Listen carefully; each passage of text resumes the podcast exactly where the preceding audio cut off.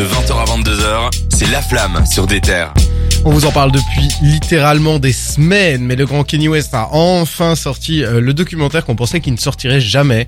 Il est sorti sur Netflix le tout premier épisode, mais je te laisse euh, la présentation. Euh, comme tu le dis, il a sorti le projet, enfin le documentaire. En fait, c'est même pas lui qui l'a sorti, c'est Netflix qui l'a sorti. Lui à la base, il s'était opposé parce qu'il voulait être directeur artistique, ils l'ont pas laissé faire. Mais finalement, il a quand même validé euh, apparemment le documentaire vu qu'il l'a relayé sur son compte Instagram. Donc, euh, faut croire qu'il est quand même assez content du résultat. Et euh, malheureusement, euh, son avis, son souhait même euh, que Drake fasse la voix off n'a pas été entendu non plus. Personnellement, j'ai pas encore regardé euh, le moindre épisode. Euh, je crois que Jawad, toi, t'as déjà commencé? J'ai regardé, j'ai pas encore fini le premier épisode parce que c'est quand même assez long, c'est plus d'une heure hein, par épisode Ouh. pour le moment. Donc euh, franchement c'est long, mais euh, pour, en gros ça retrace un peu les débuts de Kanye West. En gros, euh, j'ai dit deux fois en gros, c'est pas bien. Il y a un pote à lui qui s'appelle Kuni Mhm. qui qui a cru en lui dès le départ et a commencé à le filmer. À la base, Kuni c'est un humoriste, mais il s'est dit je vais commencer à filmer Kanye Kanye West et euh, préparer un documentaire euh, au cas où, euh, enfin pour Au le cas où il perce, quoi. Exactement, mais sans imaginer que ce serait l'artiste qu'il est aujourd'hui. Et donc on voit à Kanye West des débuts qui est juste producteur et qui commence à essayer de ramener sa musique à gauche à droite. Par exemple, il est euh, chez, chez Rockefeller, je pense, et euh, il essaye de faire écouter sa musique par euh, par des, des des stagiaires, enfin des trucs comme ça, n'importe qui qui veut bien écouter sa musique et qui a un magnétophone.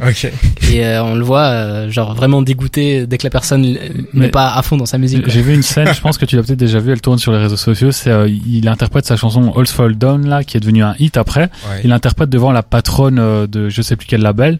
Et en gros, lui, il est à fond dedans, il rappe devant elle et tout. Il rappe, enfin, il y a la bande son derrière, mais il rappe dessus. Il est à fond dedans.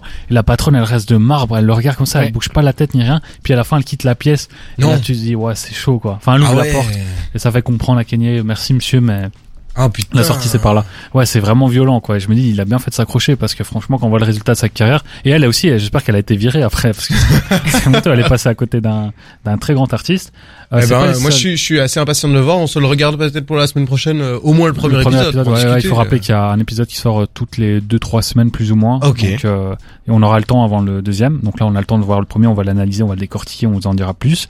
Euh, dans le reste de l'actualité, il y a aussi euh, Donda. Enfin, on va là, on parlait de Donda, mais là, on va passer sur la Dondada Tape, qui est euh, la- le projet d'Alpha One, qui a été disque de platine. C'est le premier album ou projet de Alpha One qui est euh, certifié disque de platine, c'est-à-dire 100 000 ventes juste en France.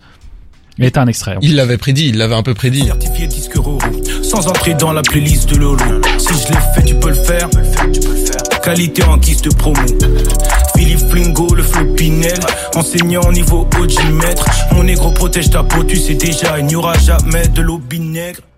Bah là déjà il dit euh, certifié 10 d'euros, bah non en vrai il a l'étape supérieure, il est dit Ouais. certifié 10 de platine et peut-être un jour diamant. Euh, ce qui est bien avec ça c'est que plusieurs autres artistes assez minimes sont présents sur euh, ce projet qui est à la base un projet de label, hein, on le rappelle.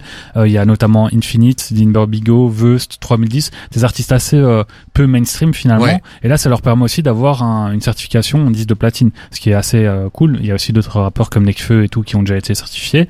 Et voilà c'est super sympa et moi je suis quand même assez étonné que ce était certifié avant UMLA, qui est quand même considéré comme un gros classique. Mais je pense que ça. C'est marrant. Moi, je trouve justement qu'il a profité de la hype UMLA où euh, Alpha, était- Alpha One était en train de devenir un peu grand public et euh, c'était une tape pour moi très très grand public. Hein, je trouve. euh, Ah, ah, il faut quand même juste préciser, UMLA, c'est Une main lave l'autre, son Oui, premier merci. album studio qui est considéré vraiment comme un classique, qui s'est aussi bien vendu. Il est disque d'or maintenant, il Ouais. me semble. Il va pas tarder à être disque de platine, mais finalement, il a été dépassé par cette tape euh, grand public, comme tu dis.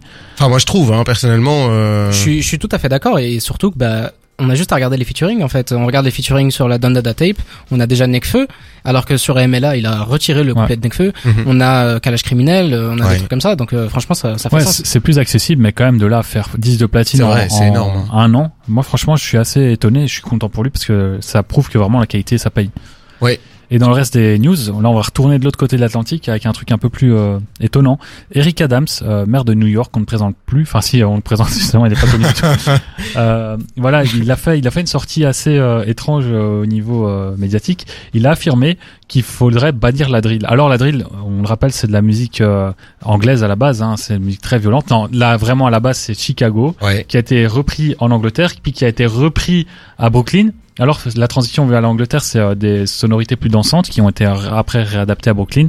Et euh, finalement, il y a eu beaucoup de morts, beaucoup de jeunes euh, artistes qui sont décédés.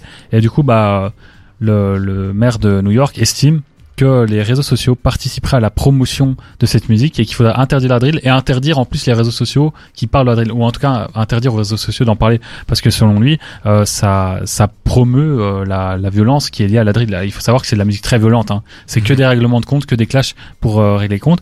Euh, selon la police de New York, il y a récemment une augmentation de fusillades de 32%. Donc on ne sait pas si ça, ça correspond à quoi au niveau des chiffres, mais en tout cas il y a une réelle augmentation. Et eux ils sont persuadés que c'est lié à cette musique là. Eh ben, euh, Et du coup, Five Yo Foreign, un driller de Brooklyn, a réagi récemment. Il a dit que pour lui, euh, c'était un moyen d'expression et qu'il fallait pas enfermer les jeunes, les empêcher de parler de ça, parce qu'en fait, quand ils en parlent, ils agissent pas. Donc euh, quand Ouais. ils font de l'art, ils font pas de la violence, donc faut les laisser faire de la drill.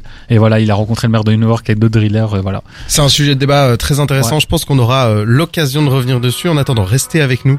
Nous, on va jouer au jeu de la ligne de points juste à l'instant et on est ensemble jusque 22h.